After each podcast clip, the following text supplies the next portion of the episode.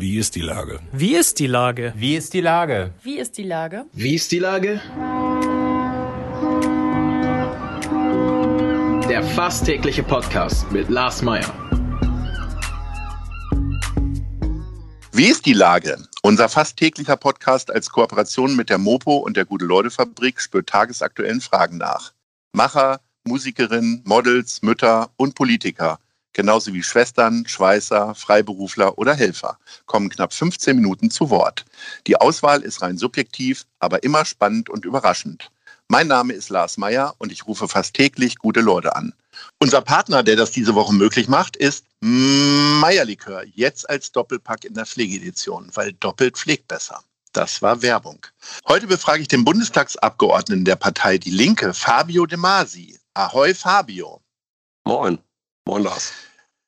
Lieber Fabio, aufhören, wenn es am schönsten ist oder heute ist nicht alle Tage, ich komme wieder, keine Frage. Welcher Satz passt zu deinem Abschied aus dem Bundestag besser? Der letzte Satz passt ganz gut. Ich bin jemand, ich habe immer wieder Veränderungen im Leben gebraucht. Ähm, ich bin auch immer wieder weit hinaus in die weite Welt. Ähm, ich bin aber auch immer wieder zurückgekommen, übrigens nach Hamburg. Und insofern passt der letzte Satz ganz gut. Bedeutet dein Abschied aus dem Berliner Bundestag dann auch eine äh, konstante Rückkehr nach Hamburg oder was sind so deine Ideen? Es ist bei mir noch komplizierter. Ähm, mein Abschied aus dem Bundestag bedeutet auch, dass ich für eine Weile ins Ausland gehen werde, nach äh, Südafrika unter anderem. Und äh, ich habe nicht länger geplant als fürs nächste Jahr, aber ich bin mir ganz sicher, dass äh, ich Hamburg dann so vermissen werde, dass ich vielleicht dann schon in, in, in, zwei Jahren oder so wieder vor Ort bin. Das weiß ich zum jetzigen Zeitpunkt noch gar nicht. Und viele Leute gucken mich fassungslos an, wie, das musst du doch wissen, das musst du doch planen können. Ich habe mir gesagt, äh, ich springe jetzt mal ins kalte Wasser, ich mache mal was Neues und dann gucke ich weiter. Äh, ich habe den Eindruck, dass ich immer der einzige Hamburger bin, der noch nie in Südafrika war und da auch überhaupt gar keinen Bezug zu hat. Äh, du wirst da ja wahrscheinlich viele Hamburger dann treffen, oder? Also kennst du dich da schon ein bisschen aus oder ist es auch sehr kaltes Wasser für dich? Nein, also ich kenne Südafrika sehr gut. Äh, ich habe mhm. in Südafrika schon mehrfach gelebt. Ich habe ja. dort studiert. Unter anderem, als ich ähm, als Student nach Hamburg kam, ich bin ja zugezogen mhm. und das kriegt man ja in Hamburg auch immer unter die Nase gerieben. Und ich ähm, bin. Aber äh, solange du Hamburg sagst, eigentlich nicht. So, stimmt, und nicht stimmt, Hamburg. Stimmt. Ja, das stimmt, das stimmt. Ja, ja. und dann bin ich, ähm, während meines Studiums habe ich oft am Hafen gestanden, auf die Container geblickt und mich hat es dann irgendwann wieder hinaus in die Weite gezogen. Wichtig war immer Wasser vor der Tür und ich bin dann nach Kapstadt gegangen. Und ich habe da ähm, gelebt, äh, habe dort studiert und bin immer wieder dorthin zurückgekehrt. Und jetzt will ich mich äh, für eine Weile auch dort befinden, aber nicht die ganze Zeit, ähm, aber doch für ein paar Monate im Jahr.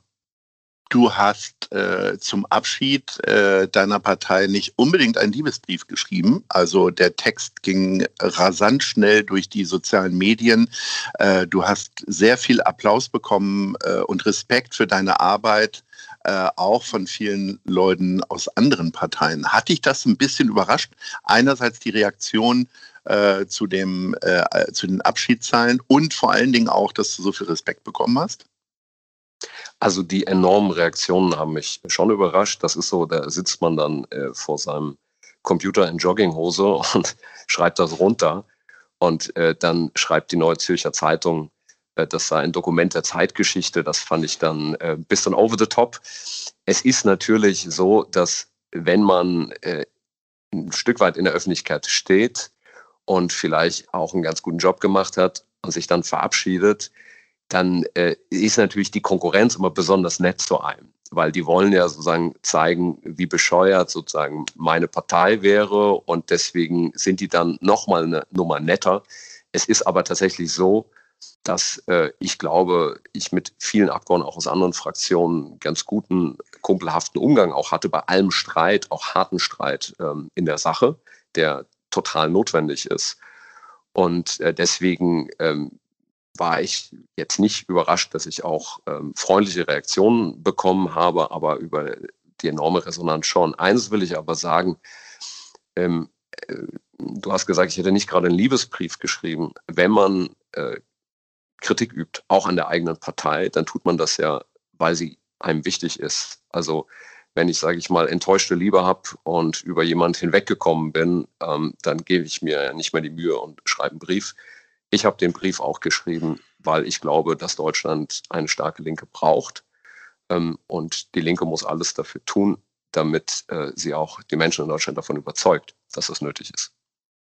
Du hast ja, äh, Hauptthese war ja, dass deine Partei äh, sich vor allen Dingen mal wieder um die einfachen Leute kümmern soll. Man hat ja in der Tat das Gefühl, ähm, dass die Grünen die Themen setzen im Bundestagswahlkampf und dass alle irgendwie versuchen, den Grünen hinterherzuhecheln. Also Stichwort Klimakrise und Stichwort Nachhaltigkeit und das tatsächlich ja in allen Bereichen.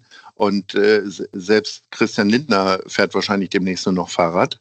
Ähm, äh, wie siehst du das in deiner Partei? Wofür stehen die gerade, wenn sie gerade nicht für die Arbeit der einfachen Leute stehen? Ja, wir haben die Aufgabe als Linke, dass wir die Interessen einer großen Mehrheit in der Bevölkerung ähm, vertreten. Und äh, die Grünen sprechen ganz wichtige Themen an, zum Beispiel Umwelt. Aber ich mache mal ein Beispiel. Ähm, ich kann jetzt Professor sein, Kunstprofessor oder so und ähm, ein hohes äh, ökologisches Bewusstsein haben. Mir ist äh, das Klima ganz wichtig. Und ich habe aber ein gutes Einkommen und kann mir die Miete äh, in Hamburg in der Innenstadt gut leisten und komme überall gut mit dem Fahrrad hin. Und dann kann ich Malocha sein und mir ist meinetwegen die, die Mülltrennung nicht so wichtig. Ich kann mir aber die Miete in der Innenstadt nicht mehr leisten und bin aufgrund ähm, meiner späten Schicht und unzureichender öffentlicher Verkehrsmittel irgendwo im Umland auf ein Auto angewiesen. Ähm, trotzdem äh, kann es sein, dass Herr Kunstprofessor einen höheren ökologischen Fußabdruck hat, eine größere Umweltsau ist, weil er auch gerne sich bildet auf Fernreisen und in den Urlaub fliegt. Öfters als der Malocher, der sich das gar nicht mehr so oft leisten kann. Deswegen reicht es nicht, sagen, bestimmte politische Herausforderungen jetzt mit erhobenen Zeigefinger äh, zu lösen und zu sagen, du bist aber eine Umweltsau und ich habe viel mehr ökologisches Bewusstsein.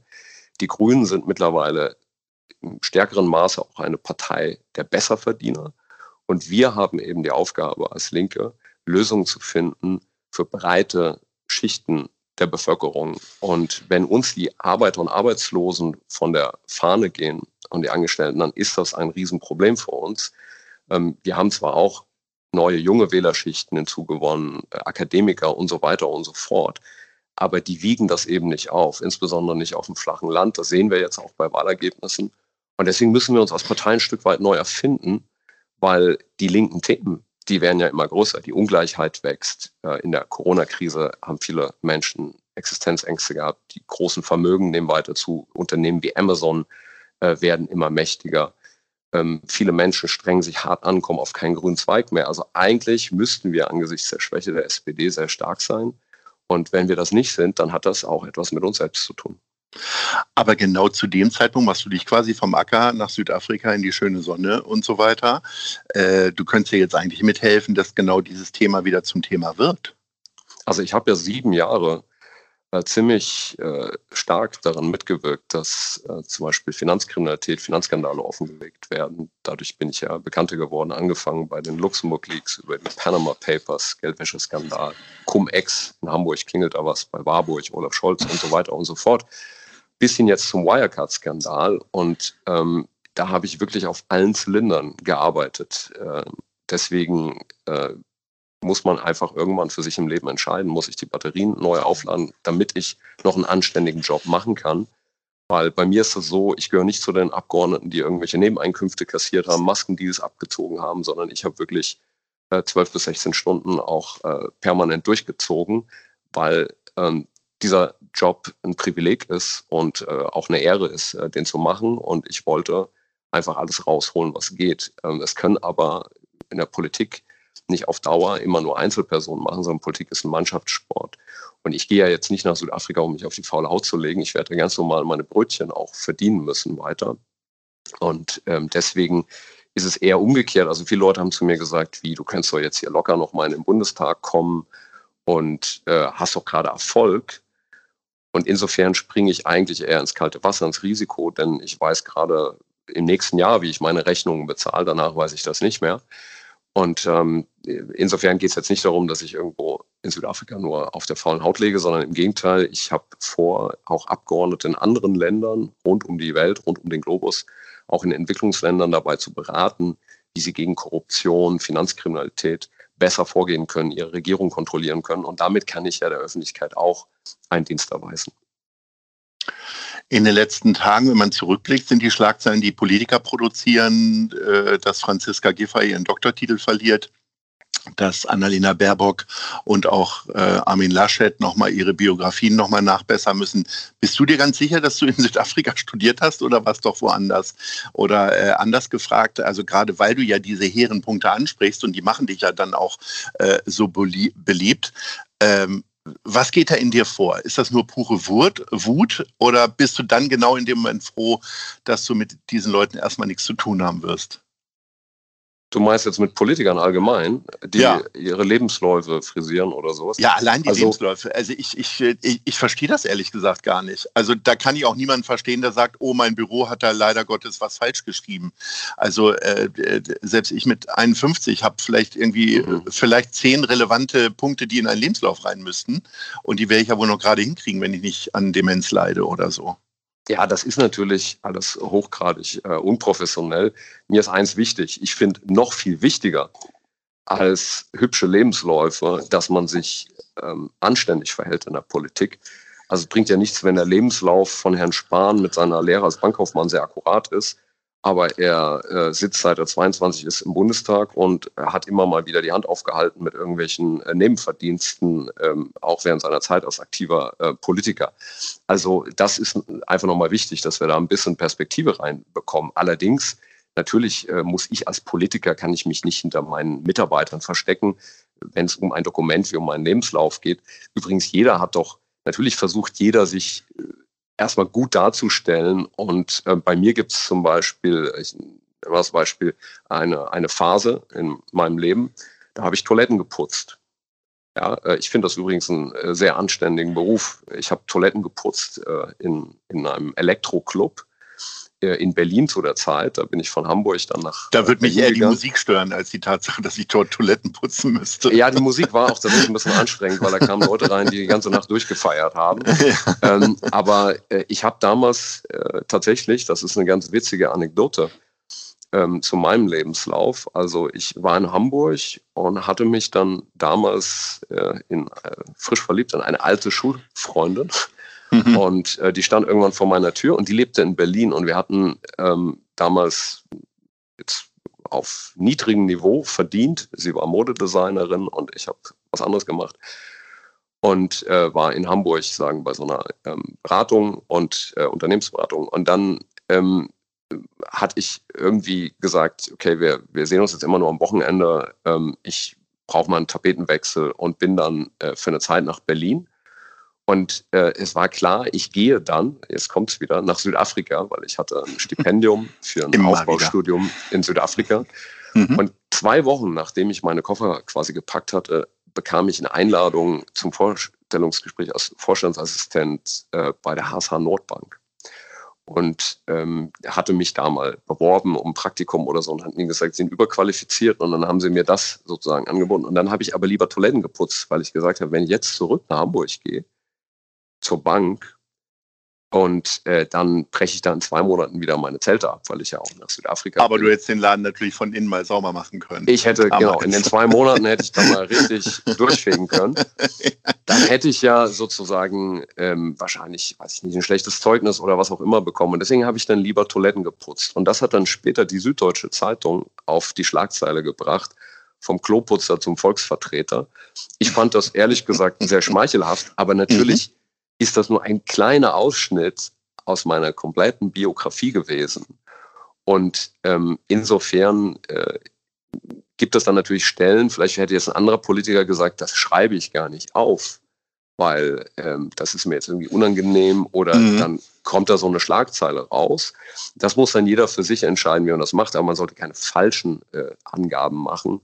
Und ich habe in meinem Leben meine eigenen Rechnungen bezahlt, seit ich 17 bin.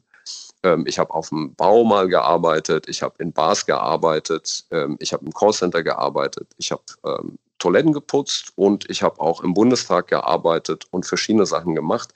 Und ich bin da sehr stolz drauf, weil äh, mir das einfach ein bisschen ähm, Erfahrung, sage ich mal, ein bisschen Demut beigebracht hat. Und ich finde, da gibt es keinen Grund für einen Politiker, dass man äh, anfängt, das äh, aufzuhübschen oder so oder sich wichtiger macht, als man wirklich war. Lieber Fabio, ganz kurz, wann geht's nach Südafrika für dich? Ist der Flieger schon gebucht? Also, äh, ich darf jetzt noch nicht äh, zu viel verraten, sonst kriege ich Ärger, aber ich werde ja. noch mit äh, äh einem Journalisten ein Buch vorstellen im Oktober. Aha. Und da wird es auch um eine der Themen gehen, zu denen ich arbeite. Und mhm. vorher kann ich nicht richtig weg. Ähm, und deswegen äh, wird das auf jeden Fall nicht äh, vor äh, Ende Oktober sein. Na, dann werden wir sicherlich zu deinem Buch dann nochmal sprechen. Das würde mich sehr freuen. In diesem das Sinne ist nicht mein Buch. Ich, soll es nur vorstellen. Ich ah, sollst es nur vorstellen. Aber ich, okay, weil dann würde ich verraten. vorschlagen, das erste, eines der ersten Telefonate, die du aus Südafrika führst, führst du mit mir, um dann vielleicht nochmal ganz zum Schluss zurückzublicken.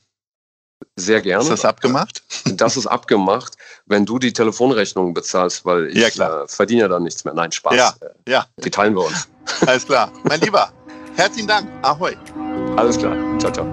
Dieser Podcast ist eine Produktion der Gute-Leute-Fabrik und der Hamburger Morgenpost.